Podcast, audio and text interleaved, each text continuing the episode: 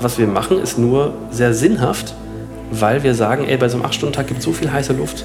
Und wir nehmen alle heiße Luft raus. Und das ist das Anstrengende. Und da brauche ich die Energie und den Einsatz von jedem Einzelnen. Aber dafür dürfen die auch um 13 Uhr nach Hause gehen. Dahinter liegt ja eigentlich ein anderes Bild von Arbeit. Weg von Zeit hin zu Ergebnissen, weg von Ressourcen hin zu Menschen. Geht eigentlich darum zu finden, wo ist dein Potenzial, wo möchtest du hin, wo möchtest du wirksam werden. Weil ich dann glaube, dann ist Arbeitszeit ja auch relativ egal. Erfolg. Für jeden bedeutet dieses Wort etwas anderes. Ich bin Uli Funke und als Keynote-Speaker erkläre ich, warum Erfolg zwischen den Ohren liegt. In diesem Podcast bin ich dem Erfolg anders auf der Spur.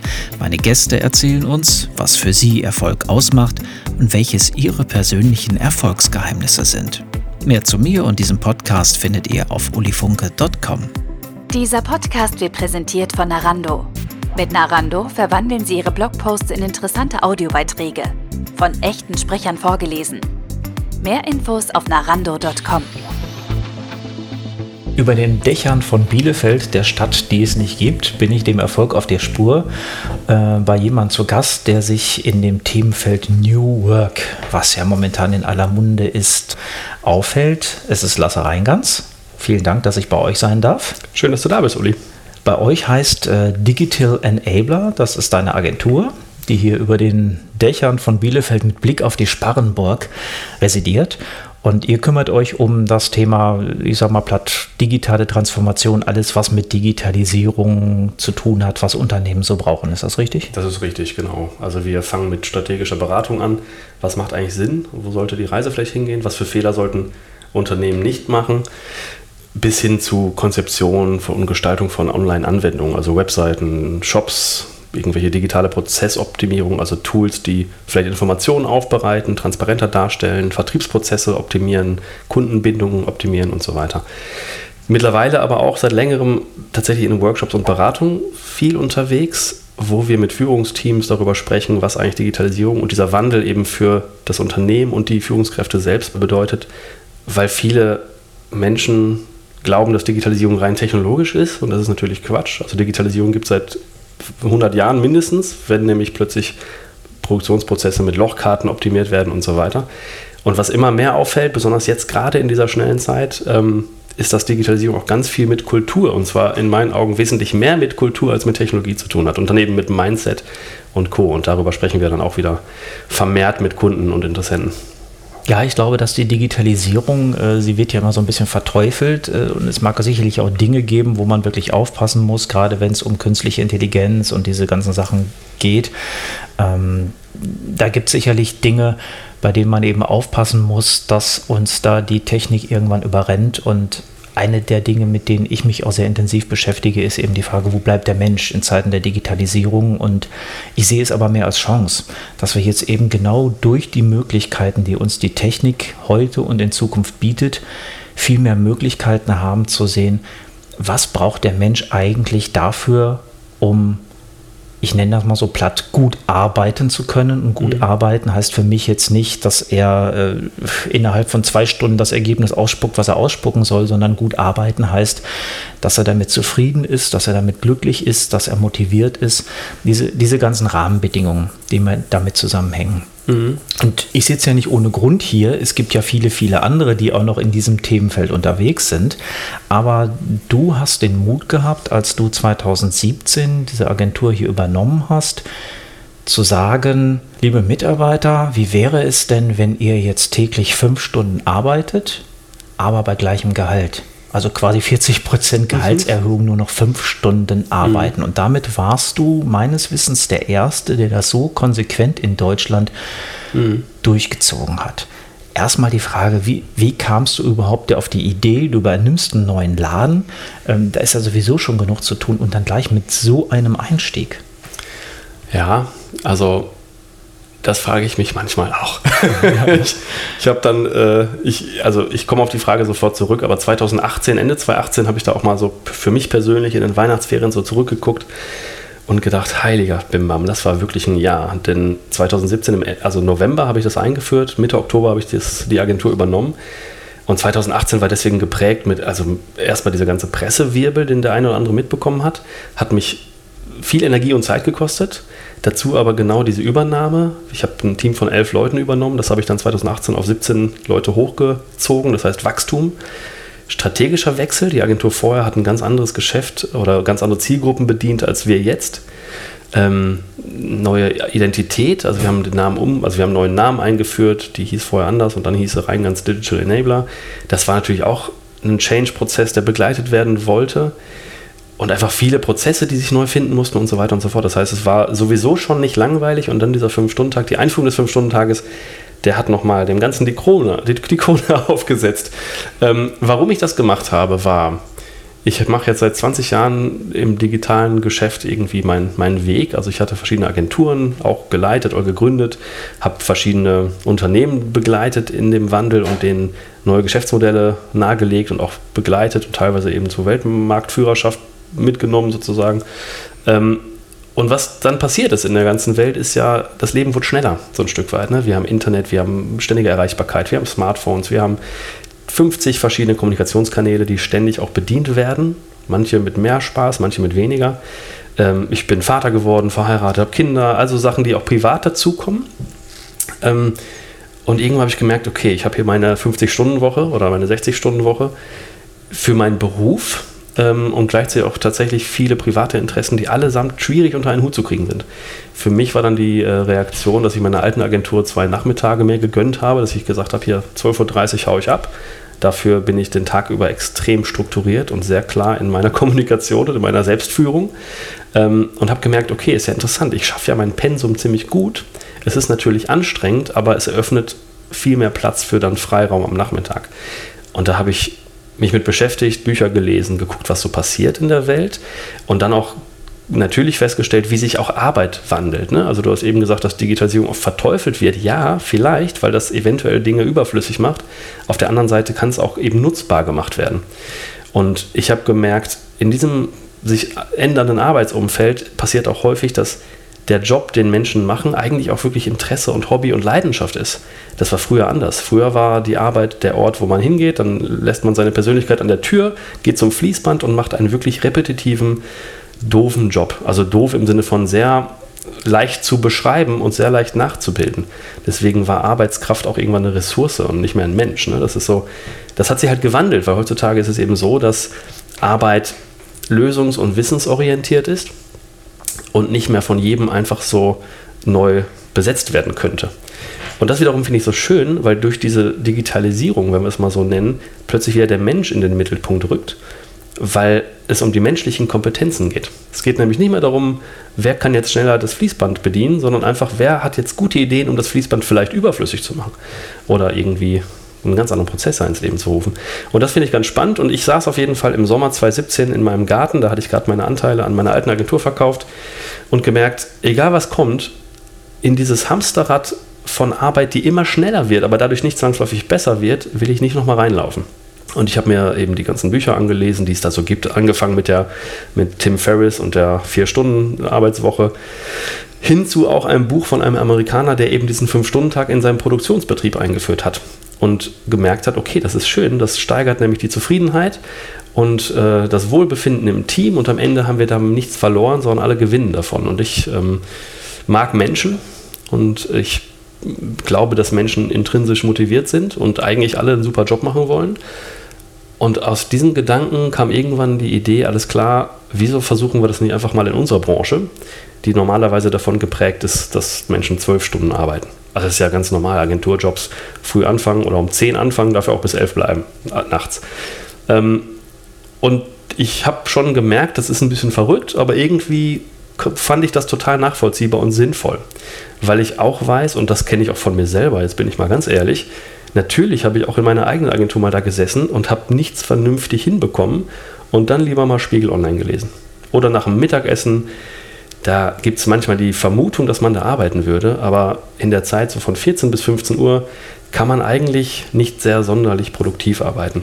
Und da gibt es halt viele Facetten und viele Dinge, die mich dazu geführt haben zu sagen, ja, wie sieht denn der optimale Rahmen für diese Art Arbeit aus? Und wie viel Arbeit kann man eigentlich schaffen? Und dann habe ich einfach mal gedacht, komm, ich habe nichts zu verlieren. Hier gibt es Aufträge, hier gibt es eben Umsatz, der eh gemacht wird. Lass uns doch einfach prüfen, ob wir das schaffen, das in fünf Stunden hinzukriegen. Und habe ich meinem neuen Team, die mich noch nicht kannten, eben eröffnet äh, oder die Frage gestellt, habt ihr Bock auf so ein Experiment? Äh, das führte zu gemischten Reaktionen. Grundsätzlich aber. Mhm. Was, was, was kam da so für Reaktionen? will der, ist das ein Test? Will der neue Chef uns testen, ob wir jetzt sagen ah, ja, ja und dann mhm. weiß er, dass wir keinen Bock auf Arbeit haben? Also die wussten nicht, ob sie lachen oder weinen sollten, so ein Stück.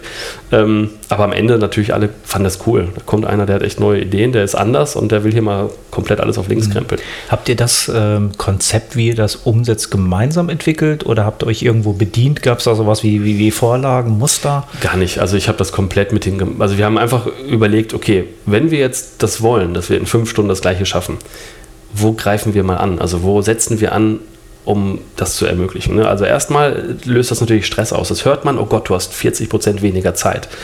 Dann ähm, kann das bei manchen dazu führen, dass die direkt vom Stuhl fallen, weil das so viel Druck ausübt. Und ich kenne auch viele Menschen, die sagen, oh, das wäre nichts für mich, ich will lieber entspannt meinen 8- oder 10-Stunden-Tag weiter beibehalten. Wir haben einfach gemeinsam diskutiert und gesagt, okay, was sind denn mal die offensichtlichen Zeitfresser? Ich meine, dafür gibt es natürlich tausend so diese Infografiken. Ne? Da hast du dann die sozialen Medien, da hast du Lautstärke und Telefonie, dann hast du deine, deine Benachrichtigung von deinem Handy, die ganzen Chatkanäle, deine privaten Dinge, die du regeln musst. Und da gab es eine lange Liste und einfach so ein Brainstorming, wo wir gesagt haben, okay, lass uns doch einfach mal mit dem simplen anfangen. Wir stecken unsere Smartphones in die Tasche und schalten alle Vibrationen aus. Und von da dann weiter zu E-Mails. Ne? Also E-Mails ist auch so eine Sache, ist ja gerne mal die To-Do-List des anderen. Ne? Jemand schickt dir eine Mail, damit das aus seinem Kopf draußen ist und du darfst es dann lösen. Und wenn man jetzt mal zurückguckt, früher kam die Postkutsche, das sage ich auch in manchen Vorträgen immer, die kam dann morgens um 10. Dann gab es einen Stapel Briefe, die musste man wegarbeiten. Und heute kommt die alle zwei Sekunden. Die kommt immer. Und es gibt immer E-Mails. Und wir haben dann einfach gesagt, lass uns doch einfach mal gucken, dass wir morgens um halb acht oder äh, um acht oder halb neun E-Mails einmal prüfen, das priorisieren, gucken, was ist dann wirklich wichtig, was kommt weg, was brauche ich gar nicht beantworten. Und das gleiche um 12.30 Uhr nochmal. Dazwischen ist es nicht so notwendig, weil dazwischen muss man operativ schnell arbeiten. Und wenn man das erstmal merkt, dann kommt man auch schnell zu diesem Wort Attention Residue das hat ja Cal Newport in seinem Buch Deep Work beschrieben, äh, dass es da Versuche gab, wie lange Menschen, wenn eine Ablenkung in einem Arbeitsprozess auftritt, wie lange die brauchen, um wieder mit voller Konzentration in dem vorhergehenden Arbeitsprozess sind. Und ich glaube, das liegt dann so bei 15 Minuten. Nehmen wir jetzt mal 15 Minuten an, das heißt, jede, jede Unterbrechung durch eine Facebook-Nachricht, durch eine WhatsApp-Nachricht, durch eine, keine Ahnung, Ablenkung, führt dazu, dass man eine Viertelstunde verloren hat, die sonst in hoher Konzentration eben gut nutzbar mhm. gewesen wäre. Und von diesen Dingen, da gibt es einfach ganz, ganz viele. Eine Kollegin aus der Kreation bei uns macht da gerade auch so eine Art Comic raus, so ein dickes Buch mit mhm. allen Erkenntnissen, die man da so jetzt gesammelt hat. Und damit fing das dann an. Also das war so der, der Anfang des, lass uns das versuchen. Und dann plötzlich landet man aber auch bei Tools, die nicht so gut funktionieren, also bei User Experience, die schlecht ist, wo ein Klick zu viel notwendig ist. Das führte dazu, dass wir selber Tools geschrieben haben für uns, also Agentursteuerung, Angebotslegung, all die Sachen, die schlecht waren. Das führte dazu, dass wir manche internen Prozesse einfach hinterfragt haben. Und das machen wir auch immer noch. Das ist ein ständiges Lernen, wo plötzlich klar wurde, okay, das interne Chat-System, also wir hatten damals Slack, das haben wir ab, also wegen der DSGVO auch gegen andere Systeme eingetauscht, aber grundsätzlich so Sachen, wo viele Kommunikation schriftlich passiert. Und irgendwann wurde einfach klar, es ist auch Mist, wenn wir uns kurz zusammensetzen und das in einer Minute klären, sparen wir uns zehn Minuten Tipperei. Das heißt, um das, um das zusammenzufassen, ihr habt im Grunde versucht, diese fünf Stunden, die zur Verfügung stehen, so effizient, so würde ich es mal bezeichnen, ja. wie, wie nur möglich zu machen. Diese mhm. Circuit Breaker nennt man die ja mhm. in der Neurowissenschaft, also die Dinge, mhm. die diesen Fluss der Aufmerksamkeit immer wieder unterbrechen und immer wieder mhm. stören, die zu minimieren, äh, Software zu optimieren, bessere Software zu haben.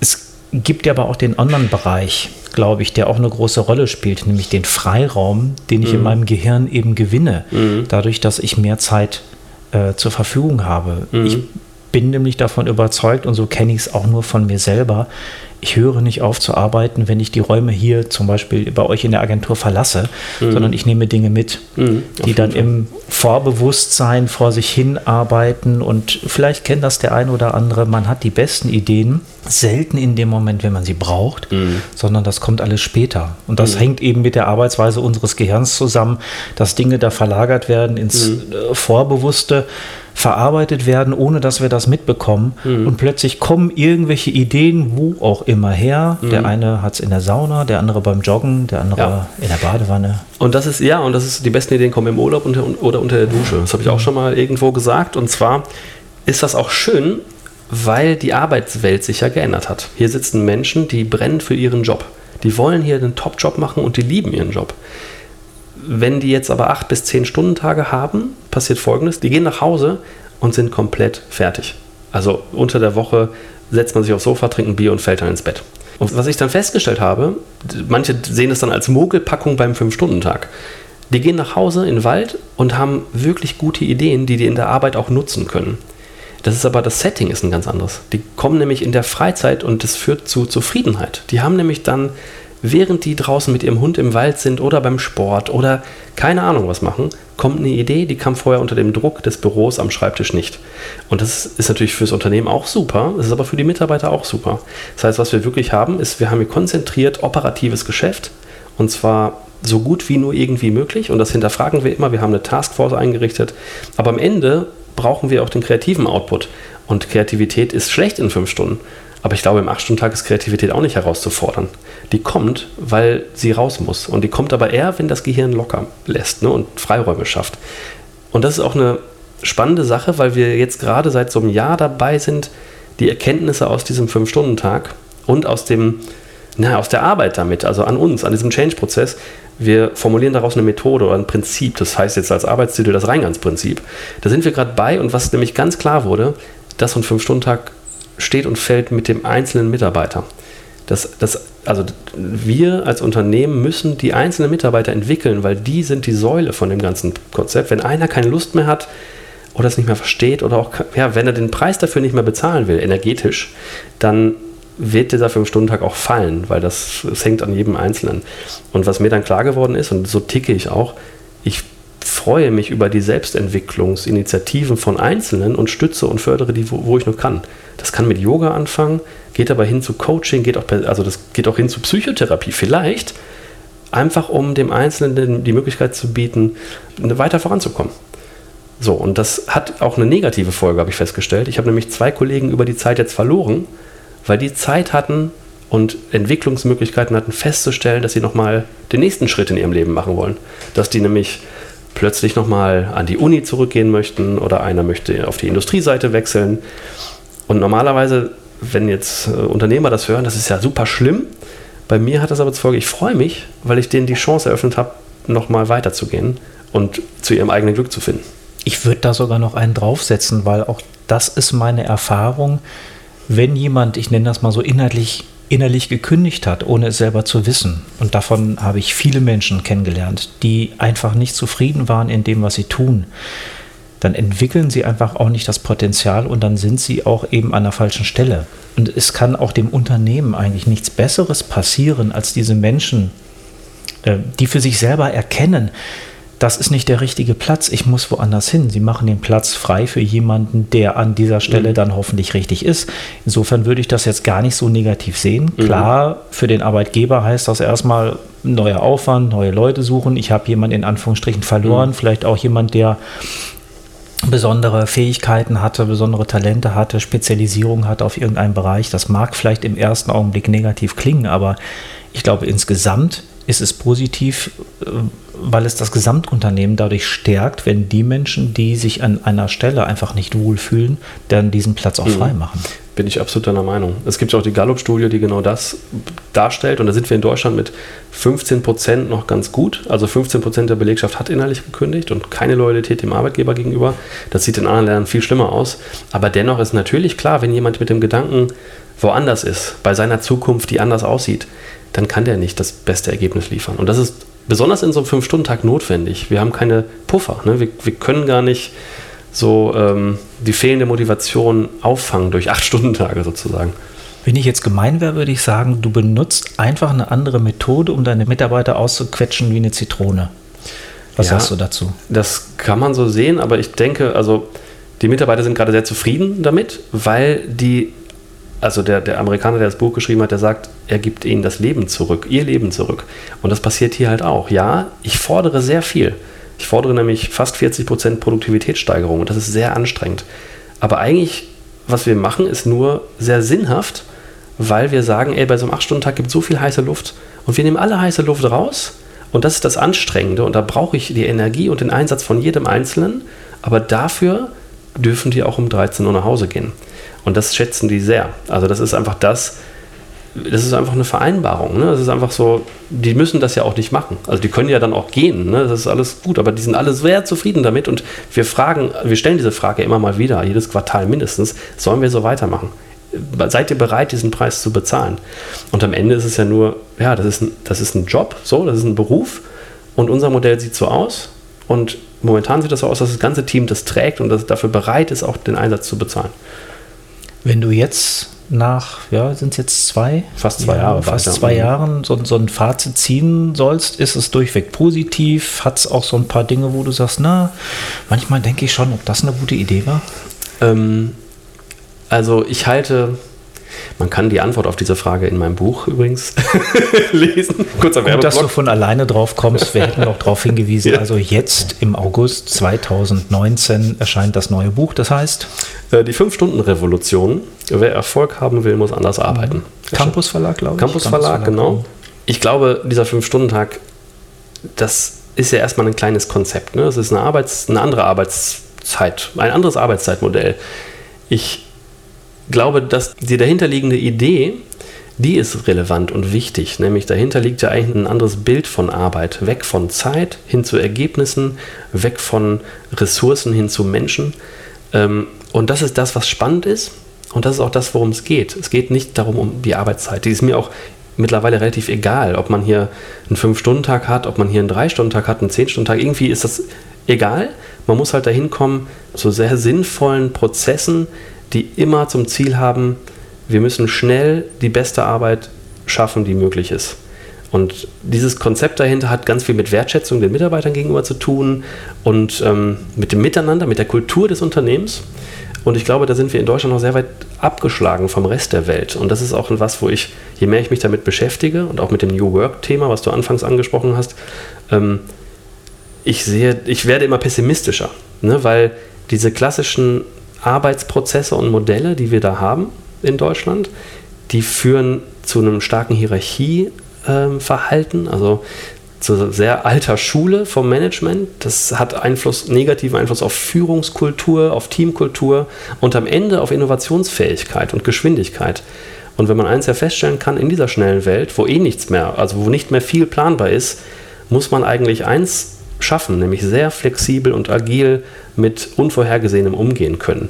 Und wann kann man das? Wenn Leute sich sicher fühlen, wenn Kommunikationskultur vorhanden ist, die ehrlichen Austausch fördert, etc. pp. Also es geht immer so weiter. Ne? Also auf jeden Fall glaube ich, dieses 5-Stunden-Arbeitszeitmodell ist der erste Schritt in eine Richtung, oder naja, das polarisiert ja auch sehr, ist der Schritt in die Richtung, schneller zu werden, besser zu werden, Kulturen zu fördern des Miteinanders, ähm, des ehrlichen Austausches, weil man Missstände gar nicht mehr verstecken kann und am Ende dahin, dass einfach Unternehmen nachhaltig erfolgreich sein können.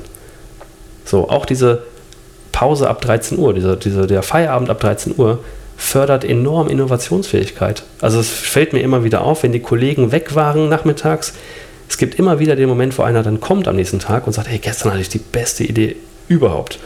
Und da entwickeln sich einfach großartige Ideen dann weiter raus, mit dem Team, im Austausch, mit allen. So, und ich glaube, ähm, das war eine gute Idee, aber das ist noch nicht das Ende. Wir haben noch nicht das Ende erreicht. Da kommen jetzt noch weitere Ideen. Also dieses, dieses Prinzip, was wir ableiten, da gibt es halt so viele Facetten, wie das Ich, also der Einzelne, gefördert werden kann, um das Team stärker zu machen, schneller zu machen, besser zu machen, um das Unternehmen zu stärken um auch vielleicht der Gesellschaft was zurückgeben zu können. Das, das ist so verflochten und das ist halt auch das Spannende an der Zeit, in der wir gerade leben. Es hat alles ja mit allem zu tun. Und da öffnen sich gerade ganz viele Chancen in so vielen Bereichen. Das ist sehr spannend. Sehe ich, sehe ich genauso. Also für mich ist halt, es ist so ein abgenudeltes Wort, äh, die Ganzheitlichkeit. Mhm. Aber ähm, ich glaube, dass eines der größten Probleme, auch gerade bei uns in Deutschland, ist dieses Dinge zu sezieren und voneinander analytisch zu trennen. Mhm. Und überall, wo ich erlebe, dass man anfängt, Dinge, Prozesse, Zusammenhänge ganzheitlich zu betrachten, da wird man erfolgreicher, weil eins bedingt immer das andere und man kann nicht einfach einen Teil rausnehmen, wie zum Beispiel, genau wie du sagst, die Arbeitszeit. So, wir nehmen jetzt die Arbeitszeit, mhm. wir gehen auf fünf Stunden, den Rest lassen wir und das wird schon funktionieren. Nein, das wird nicht funktionieren. Man muss es wirklich ganzheitlich betrachten und eben gucken, was bedingt was, was hat Auswirkungen auf was und was du gerade gesagt hast, ähm, findet sich eigentlich in meiner Arbeit genauso wieder. Warum beschäftige ich mich mit der Frage mit dem Gehirn und den Mechanismen, die dahinter stehen? Ist letztendlich ein ähnlicher Ansatz wie das, was bei euch passiert ist. Ich habe mir halt die Frage gestellt, was motiviert uns? Wie funktioniert der Mensch, ist eigentlich mhm. die grundsätzliche Frage. Und äh, für mich war sehr spannend zu sehen, dass die Erkenntnis aus all den Gesprächen, die ich mit Neurowissenschaftlern persönlich geführt habe, dem, was ich in meiner Masterausbildung gelernt habe, dass man im Grunde alles reduzieren kann auf zwei Dinge, die unser Gehirn eigentlich so als, als, als Basement, als Fundament hat. Das eine ist, meine Existenz zu sichern, mein Überleben zu sichern und das andere ist, ähm, spielt aber in unserem Kontext nicht so eine große Rolle, unsere Art zu erhalten. Das heißt, wir haben eigentlich diesen einen Punkt. Man kann alles runterbrechen, wenn man es genauer analysiert. Darauf bedroht es in irgendeiner Form für mich gefühlt, und das ist das Spannende dabei, gefühlt meine Existenz.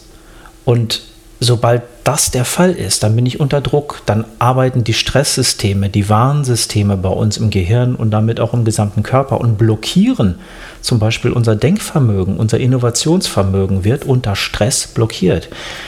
Das heißt, man kann mittlerweile eben auch neurowissenschaftlich sehr, sehr gut erklären, warum ein gewisser Stress, ein gewisser Druck eben genau das Gegenteil von dem erzeugt, was man eigentlich will, nämlich Innovation, Produktivität, Kreativität, Motivation. Ja, total spannend. Aber genauso ist es ja auch.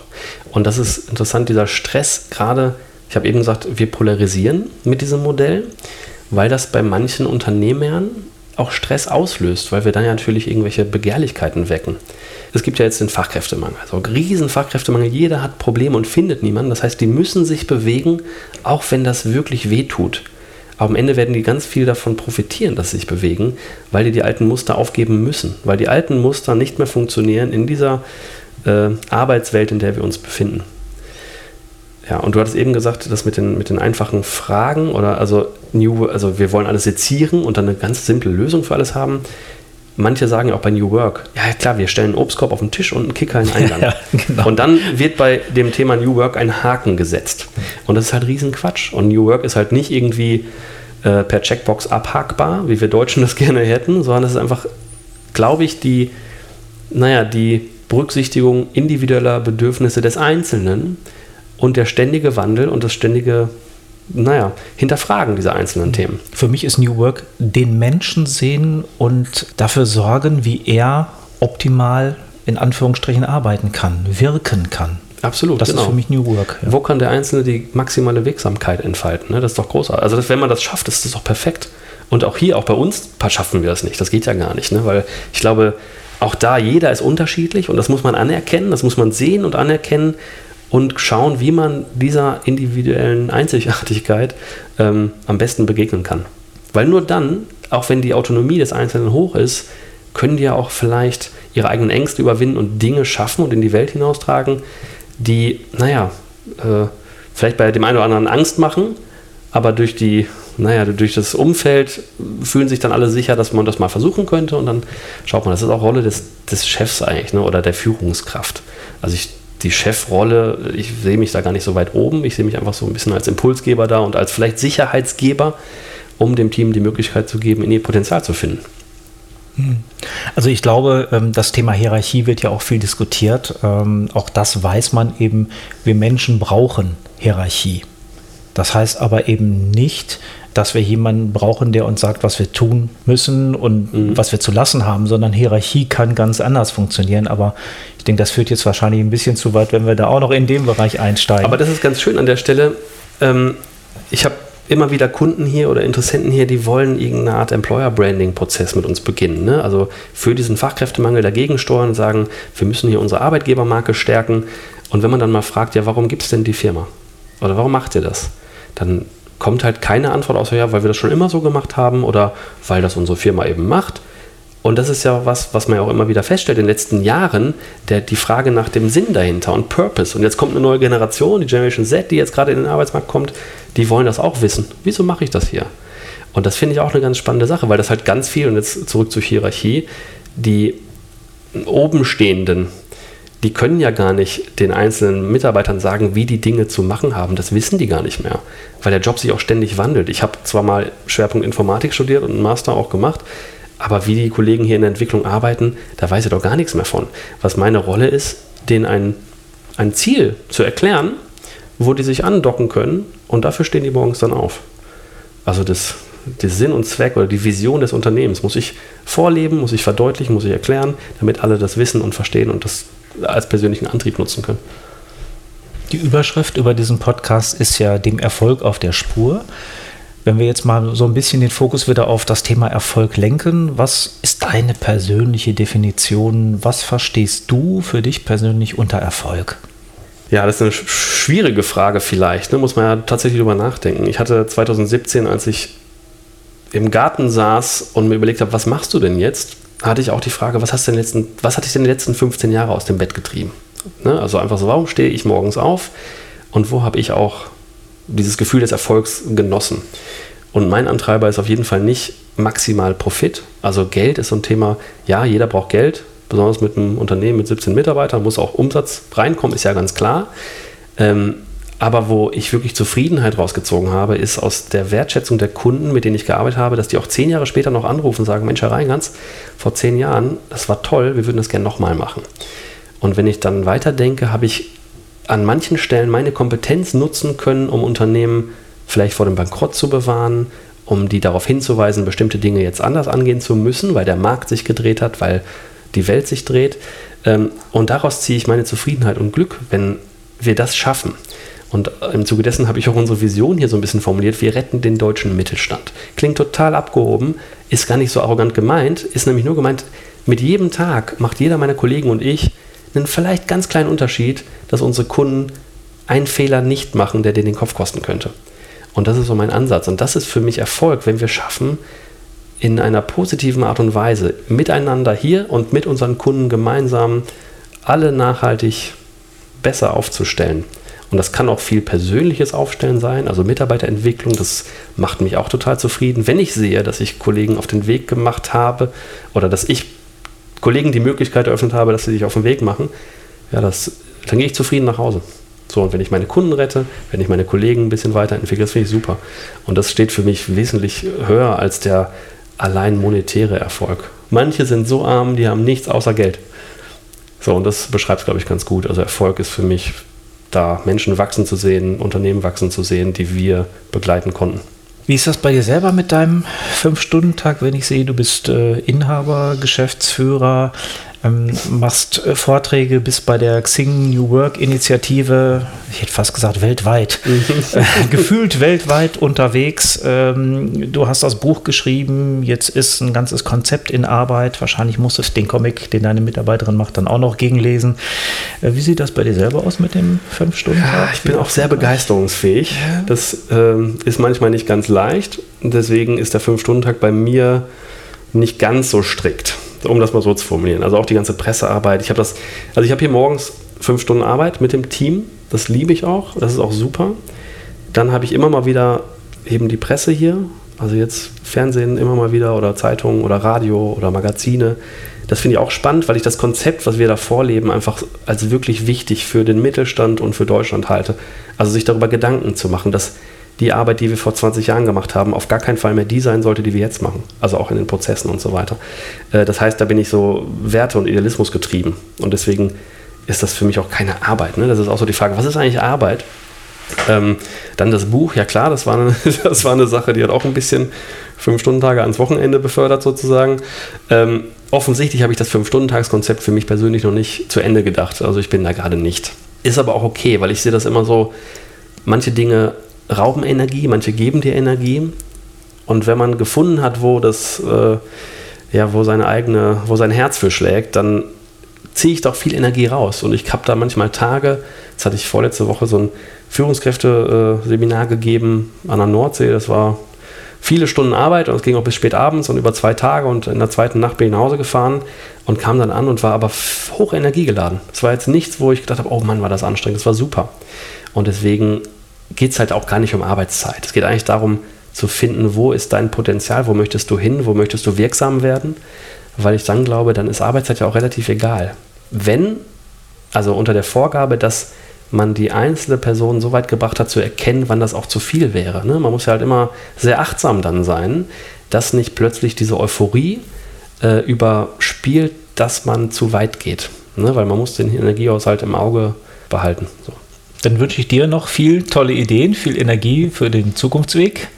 Wir freuen uns dann auf das zweite, dritte, vierte Buch, die Herzlichen nächste Dank. Vortragsreihe, wie auch immer. Vielen Dank, Lasse, und äh, wir hoffen, dass du ihn rettest den deutschen Mittelstand. Vielen Dank dafür. Schön, dass du da warst. Dankeschön. Das war dem Erfolg auf der Spur mit Uli Funke. Mehr zu mir und diesem Podcast findet ihr auf ulifunke.com. Diese Podcast-Folge wurde präsentiert von Narando. Mit Narando verwandeln Sie Ihre Blogposts in interessante Audiobeiträge. Von echten Sprechern vorgelesen. Der so produzierte Blogcast lässt sich direkt auf Ihrer Webseite abspielen und natürlich auch bei Spotify, Apple Podcast und Co. Mehr Infos auf narando.com.